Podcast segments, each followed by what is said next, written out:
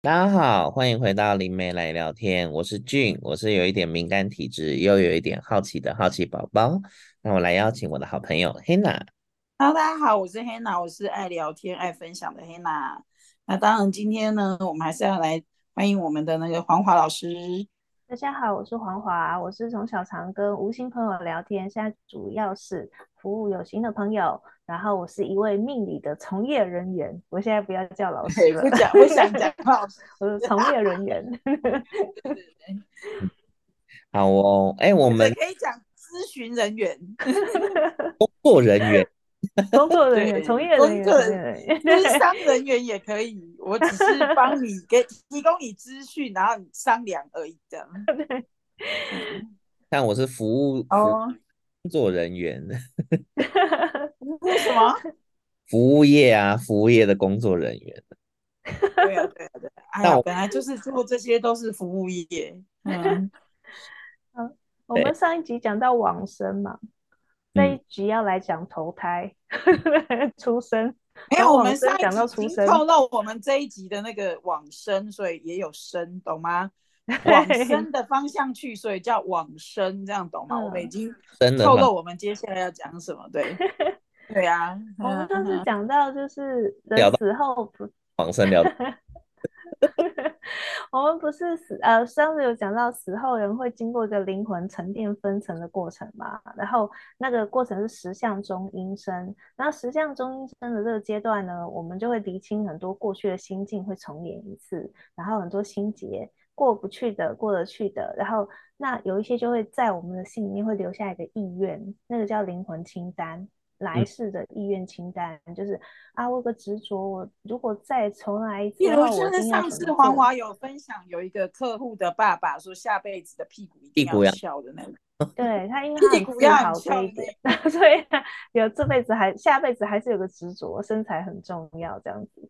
然后，所以呢，他的呃，他的这个留下来这个意愿清单，有时候是互相矛盾的哦。例如说，啊、呃，我想要帅，可是我不喜欢一直被人家盯着看，所以我就会生在一个时代是，其实我长得很有异域风情，但是也许那个文明不喜。不的审美观不容许这样的帅的时代，喜欢大番薯，对，就要胖才是美。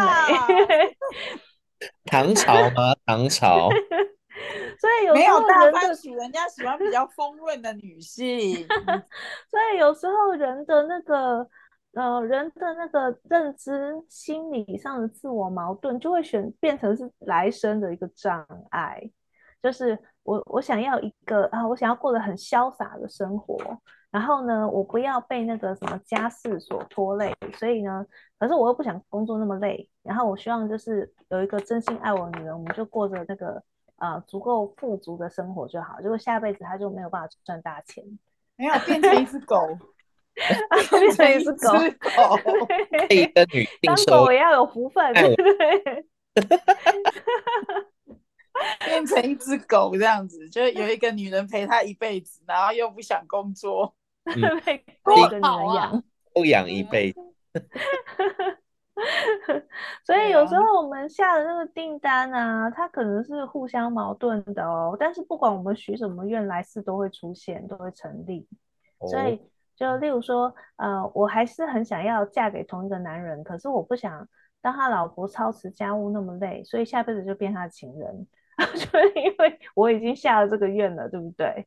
所以，所以就是我们常常在那个十相中阴身的状态下，思绪是混乱的。可是我们就会很坚定的知道，我要过这样的生活，然后那个东西就会变成愿望清单。所以呢，这个愿望清单就会在我们的灵魂分离以后，我就我阳魂。他要去投胎，他就会被这个愿望清单还有过去所累积的福分啊或业力所驱动，然后这个阳魂他是浑浑噩噩的，他会被吸引到一个性能量场相近的一个一个呃星辰意识那边，然后星辰意识会把它安排在某一个时代的某一个大舞台，然后呢，就是他因为。这个国家可能刚好要经过某一个起伏兴盛的过程，那我这个灵魂有那个福分搭这个便车，所以我就刚好生在这个国家，呃，要往上起飞的这个过程。嗯，嗯，对，所以就是，嗯，到了星辰意识的那个时候，我们会经过一个现象，就是我们的灵魂会跟这个星辰意识进行调频，然后让他把我们安排在哪一个时代的哪一个地区，然后这个时候呢，我们会重新去，呃，就是因为到这个时候，其实我们会没有办法很清醒的知道说自己为什么要下这个订单，嗯，哦、可是我们会很执着，我一定要经过经历这一些经历，所以呢。啊、呃，就会我们就会接下来就会被放到某个时间点，然后所以就会听到有很多人说有那个胎内记忆，有没有？所以我在出生前，我记得我在云天上往地下看，然后选爸爸妈妈，嗯，就是我们最近常会听到这样子，这是真的。就是但是在这个情况的时候，他其实是已经调频到一定的程度，所以他就一个小宝宝的阶段，他已经不是一个。呃，老人家，然后未来要怎么样，他就已经忘记那一些了，他就变成一个很单纯的小宝宝。我只记得我来这边是要来体验什么的，然后、嗯、那我就是充满了呃兴奋还有期待，然后我要去找一个舞台让我下去玩，是这样子。类似好像喝过孟婆汤一样吗？你已经忘记？对对对。然后你重新忘记了，入了这个游戏，然后你要。的，那为什么会忘记？是因为那些比较沉重的东西已经遗留在上一个时代啦。哦，对不对？那些很重在不走，说明他已经用阴魄的形式丢在上一世了。所以我带走这个是很干净的，它就是像那个单纯的宝宝一样，嗯，然后还是充满了希望，然后充满了期待，然后很兴奋的我要下来玩了，这样子。哦，了解。嗯那如果上一辈子的阴魄比较多的话，那他会不会那个阳魂在变成那个小宝宝的时候，会比较脑袋空空的感觉？会，因为很多都被留在上一世，他带不来，哦，所以他这一辈子来可能就是一个比较单纯的状态，就是呃有些东西他没有想那么多，或者说是他可能就是比较坚固。我们会形容说他他的灵魂比较坚固，就是说他可能能够接受的。啊、呃，人生的变化或弹性就是比人家小，嗯嗯，所以一个阳魂，他的能量是不是饱满，跟他这个人的弹性，他的那个可以接受多元性，会是一个展现。如果他是一个很坚固的人，然后他只能接受一套价值观，他不能接受不同的价值观的时候，代表他的灵魂是很弱的。嗯嗯，而且，就是太我们那种就是。那那我们那种就是小时候都不记得自己做过什么事的，是不是？因为也是还在等之前的那个阳魂这样子，也不一定哎、欸。有时候是因为觉得那一段人生不太重要，所以不想要花太多力气记得。对，就是那段人生就没有去记它这样。或者有时候是我们的小时候那段人生的重心其实不在自己的人生身上，我可能只是为了要陪我的父母亲一段。让他们享受那个啊，有个很可爱的女儿的那个过程。所以呢，只要会妨碍我扮演一个可爱的女儿的所有的能力，我都还没有拿回来。哦，我觉得痴呆犹如痴呆，然后很就很好顾，书也读不好啊，就很好顾啊，好骗啊，对啊，喜欢啊，对啊，老人大人会喜欢，啊，要干嘛就干嘛。我小时候就公公啊，他叫我干嘛我就干嘛，我真的就是这样的小孩。嗯，对呀、啊。好哦，嗯，这样听起来，嗯，还好，还温馨的。然后不是之前有一本书叫《灵魂的出生前计划》吗？我没看，不知道大家有没有听过这本书，嗯、我也没看过，就是人家推荐给我看，嗯、我没有看。可是我知道他大概在讲什么啦，就是说一个灵魂出生前，他会先统整一下我来这个时代我要经历什么，然后呢，这个时候他就会有个比较具体的剧情哦。因为上次的杨，就是上次离开上一世的时候，我们只有一个意愿，对不对？有个意向书，我要经历什么？但是它只是一个笼笼笼笼笼统统的概念。可是等到我要出生前的时候，我要把它变成一个具体可行的人生剧本了。嗯，所以这个时候，我我就会在很多细节上去推敲。例如说，如果我生在这个家，可能我几岁在到几岁之间，我是看不到爸爸的。然后这个时候，我可能会经历哥哥生病，我可能会经历。啊、呃，家里面有些变化，所以父母亲会冷落我，我可能会有这样一段童年。可是这个东西，我我们会想说奇怪，为什么有个灵魂要来选这样的剧本？可是因为这个是我实现我的灵魂意愿的时候是必要的一个背景值。嗯，可能我就是不想要有太沉重的亲亲人的关系。所以呢，呃，我选一个这样的剧本是合理的，因为我我就是不要有那么强烈的一个亲情的羁绊啊。所以呢，我就选在这个家的这个时候出生，经历这个东西，我跟家里面的羁绊就不会太深，这样子。嗯嗯嗯嗯嗯，了解。哦，嗯，我最近最近好像也有一点小小的感悟，就是因为不自己的过往嘛，我就会觉得说，哎，其实为什么？自己就是会经历经历那么多东西，可是我后来看到，因为现在要做一些事情，其实那个心心境是需要很快的去调整一个调频的。如果我还是像以前那样比较有就是固固定的想法啊或信念的话，其实我会觉得到现在时刻的我要做一些事情，应该会觉得很绑手绑脚，又觉得很。东卡西卡，我觉得啊，这样子我会不会就是贴满了那个道德标，就是家庭伦理道德标签，然后这里又贴满了什么什么标签，对吧？这是我自己的一个心境啊。嗯，像原住民的那个呃脸上的那个叫什么？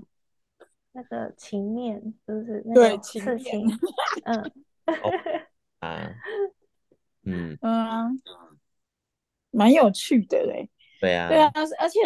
小孩子被生下来，其实有听过很多小孩子会童言童语讲一些东西呀、啊，就觉得也是很特别。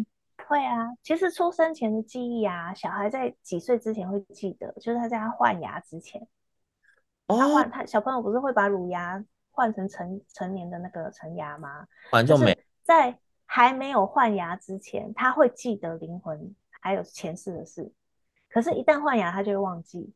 好。以后我要抓一个换牙前来好好问一下。对 对对，那时候你问他，有时候就问到很有趣的东西。我就有问过我女儿，我说你记不记得你那时候是为什么会来当我的小孩？她说我就在上面看啊，我就在看，我就看到这个人很温柔，我就觉得我要找温柔的当我妈妈。她那时候这样跟我讲，我就觉得很好笑。不过很符合啊。对啊，之前 对。你看人家那个，因为现在不是很多那种就是影音视频放网络上嘛，她也她是一个单亲妈妈，但她单亲妈妈她是自己决定的，意思就是她她自己想体验当妈妈，但是她又没有就是有伴侣，那她本身事业也算有成，就是就是事业有成啦，然后。所以她就是透过合法的法律方式去让自己身体怀孕来生小朋友。然后她有一次就是跟她的女儿聊那个胎内记，就是胎前记忆还是胎内记忆吧。然后她就问她一些问题嘛，然后她就问她说：“那你为什么会想选择就是到这边来当我的小朋友？”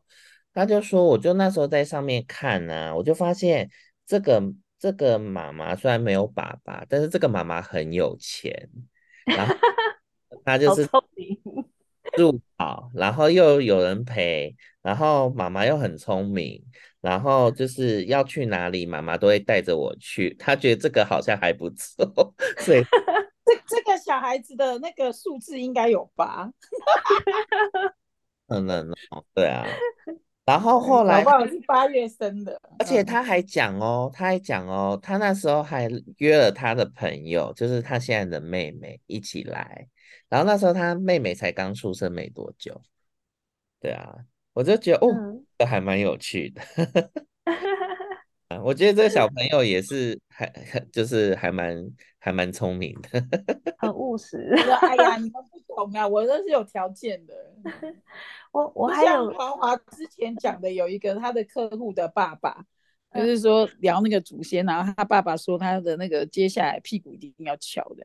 哦，对，啊，讲到这个很好玩，就是我我我有两个故事要分享。我先讲第一个，就是我有个客户哦，他呃为了生一个小孩非常的辛苦，因为他其实很年轻的时候有过一段婚姻，然后那时候有两个小孩。然后可是后来离婚了。他再婚以后，因为他的先生是第一次结婚，又是独子，所以他就觉得他应该要帮他们家要有一个后代这样子。然后那可是因为那个时候他的前一段婚姻小孩都已经念大学了，所以他其实也有一点年纪，嗯、所以那他每次怀孕就流产。然后很辛苦，然后他是没有去做试管，可是每一次都是遇到这种流产状况也很煎熬，所以他那时候认识我之后，好像已经流产五次了。然后他就问我说：“哎，他到底这个小孩有没有要来？因为他自己也有一点通灵的这种体质，他就一直觉得有一个灵魂跟他说我要来，我要来。可是有时候他就会，他说他有一有一次怀孕，他就是晚上吃完晚饭，突然听到有个声音跟他说：‘哎，我出去一下哦。’然后他就。突然心里面就一个紧张，就说你要去哪里？你是谁？然后那个声音就没有回答。然后那天晚上就流产了。嗯，所以他就觉得很沮丧，就是他觉得说，如果真的就没有那个缘分，就不要给我个期待这样子。然后那我那时候就找感觉到他真的身边是有个灵魂准备要来的。然后那个灵魂就说，因为他觉得妈妈没有准备好，他觉得说，如果我现在出生会对他造成很大的。经济负担和心理负担，他觉得他不想要那么沉重的人生剧本，他想要等妈妈是在一个呃，就是比较能够有安全感的情况下去生他，他觉得他想要那样的一个人生品质，所以他才会觉得那他现在先不要下来。他前后流产了五六次，很很辛苦，对，然后后来他好不容易啊、呃、就怀上了，然后这次就有顺利把他生下来，然后他。是一个女孩子，然后这个小女生刚会讲话不多久，她就我问她这个问题，她就说：“你记不记得出生前的事？”然后呢，那个女生说：“我记得啊，我就记得我要来当你的小孩，可是我好几次都来不了。”哎，嗯，她就突然讲这句话，她说：“她说我好几次要来都来不了。”哎，然后她妈妈就吓到，因为她没有跟她讲过我前面流产过很多次的事。哎，然后那。他就问他说：“为什么来不了？”他说：“我不知道啊，就是觉得感觉不对，哦、然后就觉得说，那先不要来好了，等你好一点我再来。”嗯，所以一个灵魂他来投胎之前，其实他是希望自己的出现是带来爱的，也是来体验爱的，嗯、所以他不希望他妈妈在一个很焦躁的情况下怀这个孕，因为那个时候是。啊、呃，这个女生她自己有很沉重的经济负担，因为她觉得她离婚又再婚，她想要补偿她前面的小孩，所以小朋友又在念书，所以正是最花钱的时候。所以如果这时候她再怀孕，会影响到她的工作。那她自己是开工作室的，可是，一旦怀孕了，她没有那么好的体力的话，可能案子就会变少。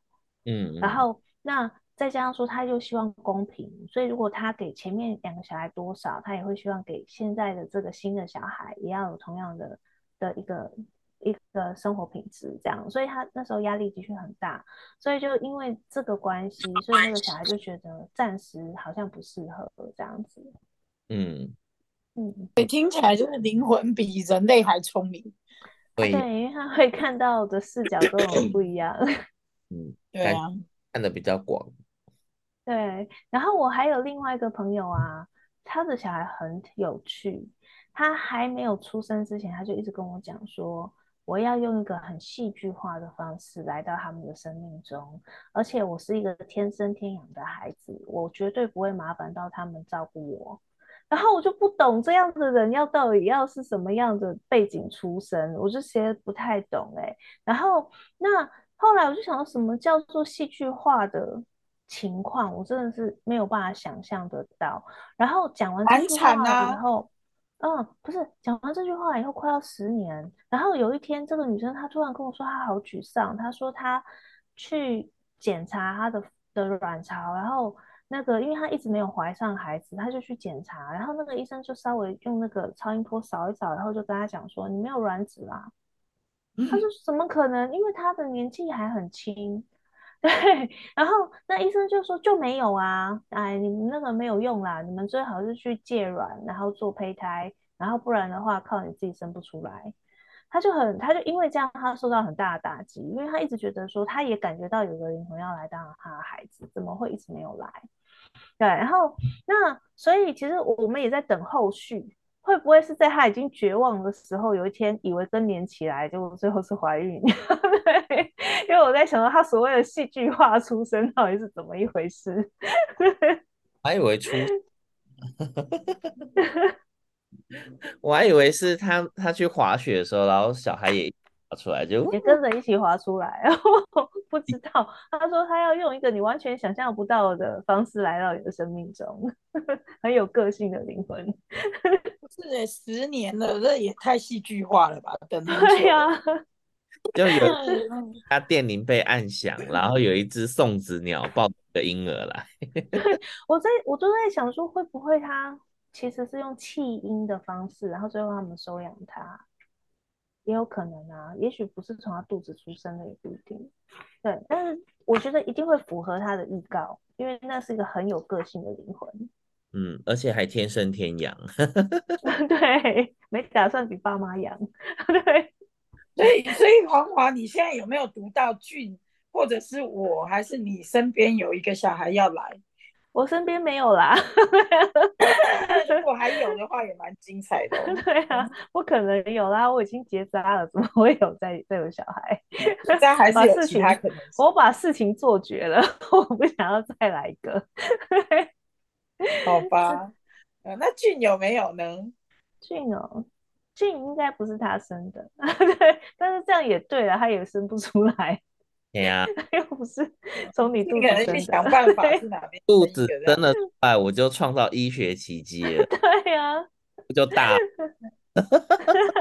我们就开始去做访谈就好了，给人家访。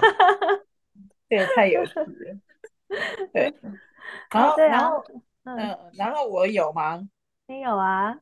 可以可以不要来吗？可以不要来吗？你每次都这样说。他有不是他有说他也要戏剧化吗？他没有哦，我觉得他很随和哦。很随和的意思是我决定怎么样，他就怎么样配合我嘛。对哦，嗯，所以其实灵魂在真正投胎之前，他们都还是很有弹性的啦。只是说很多时候不是不是只有当事人还有那个孩子决定的哦。因为很多时候，我们身边这些看不见的能量也在决定。例如说，我们的祖先，其实祖先超妙的，就是呃，他们在你怀孕之前就已经在商量，到底这个新来的孩子，他们想要什么样的、什么样的呃特质的。例如说，他们要啊、呃、做生意的啦，他们要念书的啦，他们要当公务人员的啦，或者说是啊、呃、男生女生啊，然后会不会嫁个好老公啊？嫁出去以后会不会带钱回来的？啊，姓什么的吗？会哦，姓什么都会管。嗯、对，因为其实呃祖先呢，他们呃有时候会有一些家族的业力，例如说啊，可能我姓洪，然后呢，我们家洪家祖先曾经啊、呃、有在。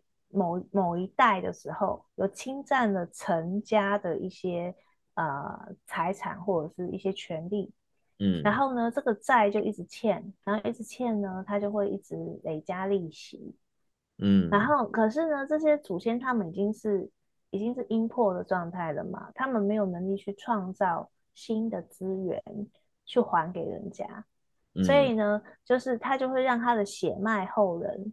去代替他们去偿还给陈家。Oh my god！嗯，然后那那要怎么偿还呢？就是例如说，我可能啊，我的小孩在你的小孩的公司里面做事，然后你就苛刻他，这是一种。那还有另外一种，就是用婚姻或者是生小孩的方式，然后去还这个姻缘，这样子。我知道我们家就有这样的状况。在公司遇到坏同事，就是。我的祖先要还债的概念就对了，有时候是哦，所以其实你就会怎么问，他们就说还没有到缘分啦，你还要再继续待在这个公司，你至少要等两年才能走。嗯，就是没有，那这样子我这样我就可以理解为什么人家讲因因果阅历冤亲冤亲债主就是这样。对啊，对啊，哦，对我我有我有。我有跟旁边的那个小孩说，请你自己带一个干净的爸爸来，这样，不然我就不生，不可以来这样。对，大概这个也是因为你没有什么欠债，所以呢，如果对方是你的债主的话，你就没有那么多的弹性的空间可以跟他讲条件。对，因为有很多玩笑，我很认真在修养心性。对啊，我跟你讲，当一个人你很恨他的时候，你对他最好的报复就是去当他的小孩。啊！你你糟蹋掉他一生的心血，他无怨无悔的在为你奉献这样子，所以人家说小孩来讨债的。霹雳，这个对，所以人难怪人家说那种关系就是亲密关系或亲人关系是最难修的，真的。对啊，对他就是要折磨你，最好的方式就是当你小孩嘛，就是别人都一定会爱他。对，然后如果你家暴你的小孩，下辈子你就是当他的小孩被他家暴。在你还小的时候，就以其人之道还治其人之身。啊，这是 的，好可怕哦！啊，什么？是脚脚缠在一起的故事哎、欸，我的天！对呀、啊，对呀、啊，其实那个真的是到最后是大家一起堕落啦，没有什么好处。直到那一口气，真的没什么好处。所以直到其中一方就是突然领悟到要修炼心性的时候，才有办法跳脱的、这个、解开这个结。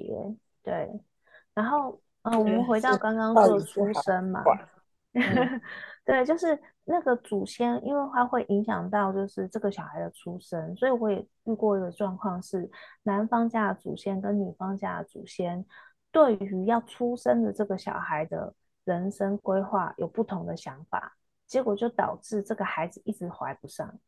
哦，天，双方都不肯让，对，因为现在有很多的。家庭他就是没有男丁，都只有女儿。可能我就是生一个女儿，然后那我我们那个呃，例如说，好，这个女方家的祖先会觉得说，那如果有生你生两个儿子，可以一个继承我们的。对啊，这是血脉争夺战呢，真的会有哦。你知道他们这种争夺战真的是手段，真的有时候还挺难看的。例如说，我让我们家的女儿。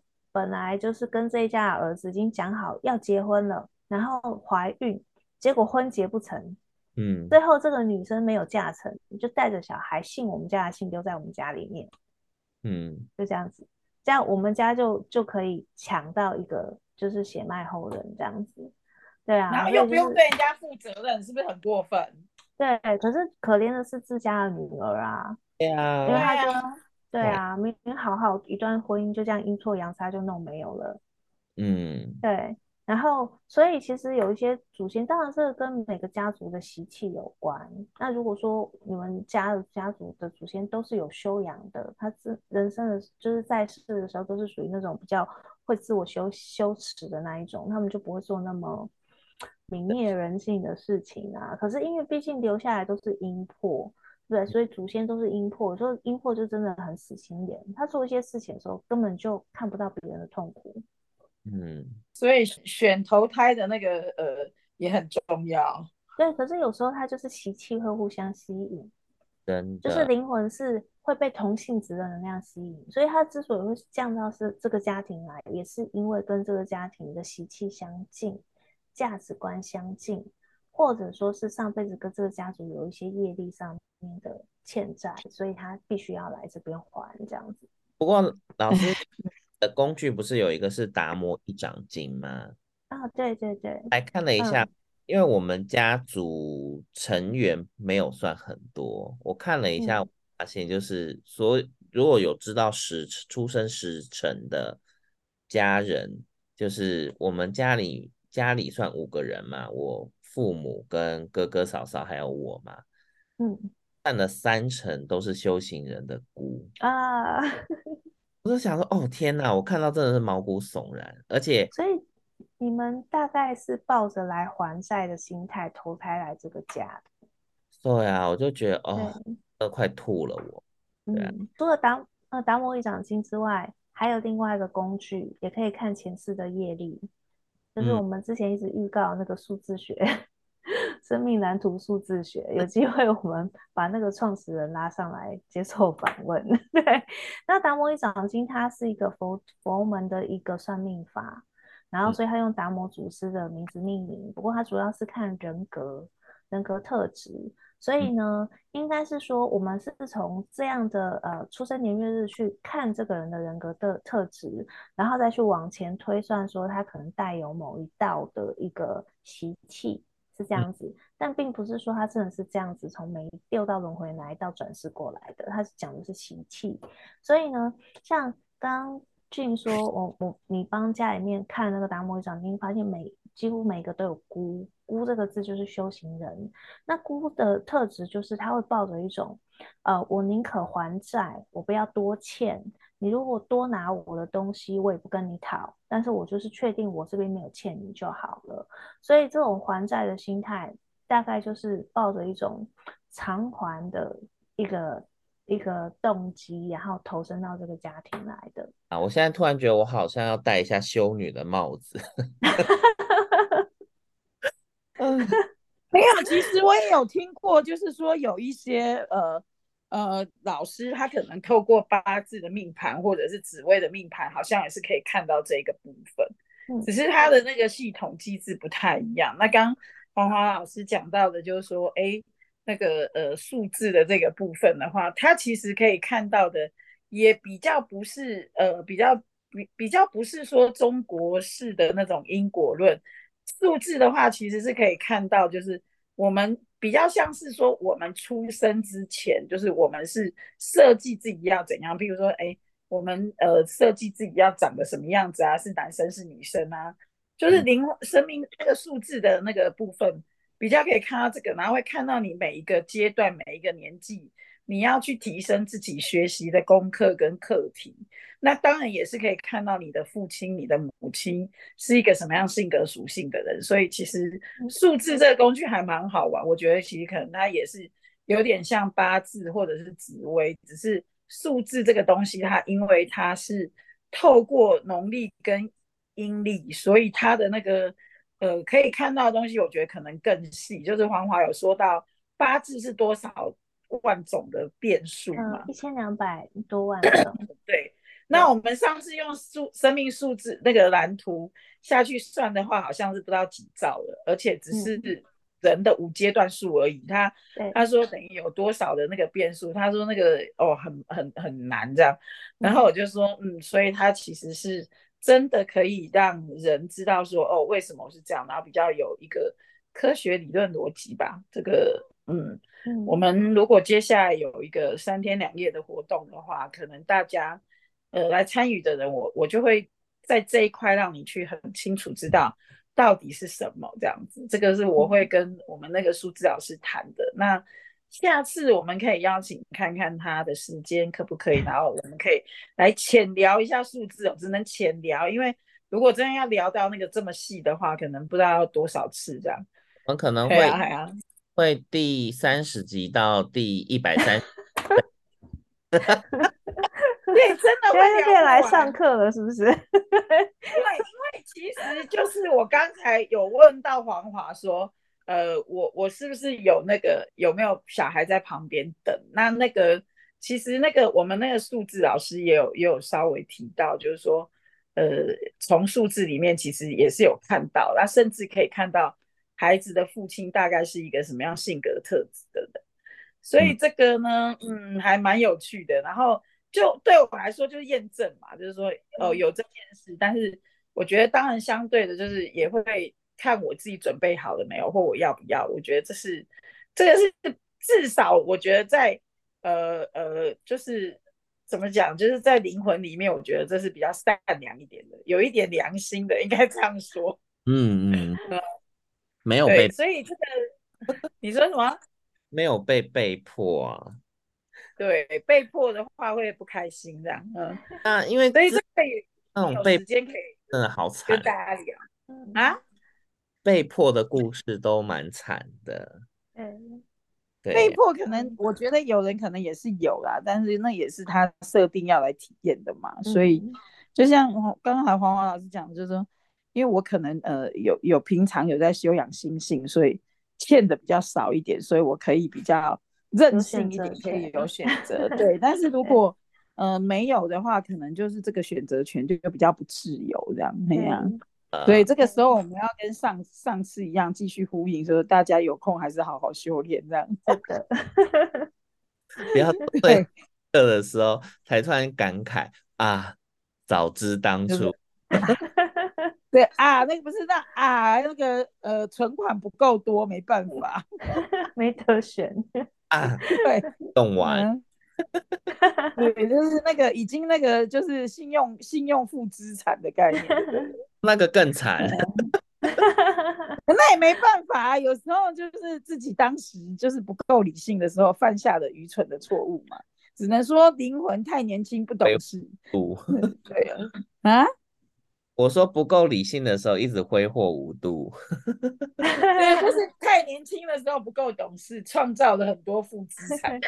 对啊，不过这个也是必要经过的过程嘛。就是、是啊，是啊，就是就是我们那个数字老师他也是这样讲嘛，他说。嗯他说灵魂，他说他就讲了嘛，那种婴儿或者是幼儿灵的话，他就是生命里面最他这个灵魂目前最大的功课就是创造很多业力关系，让他的灵魂可以长大这样。对。然后他说，然后他说到了到了比较青年的时候，就是哎，我们是八九岁要出来工作那时候。他说那个时候也是创造另外一种更深程度的业力关系。我听他讲完之后，我就觉得哇，好有道理哦，好有道理哦。然后到我们成熟了三十岁过后的时候，那个时候我们要的东西又是更深层次的一个呃规划。然后到年纪大了之后，就觉得说啊，我已经年纪大了，我要如何把那个修身养性这件做这件事做好？所以就是有有机会可以让他先聊聊这个关于灵魂年龄的。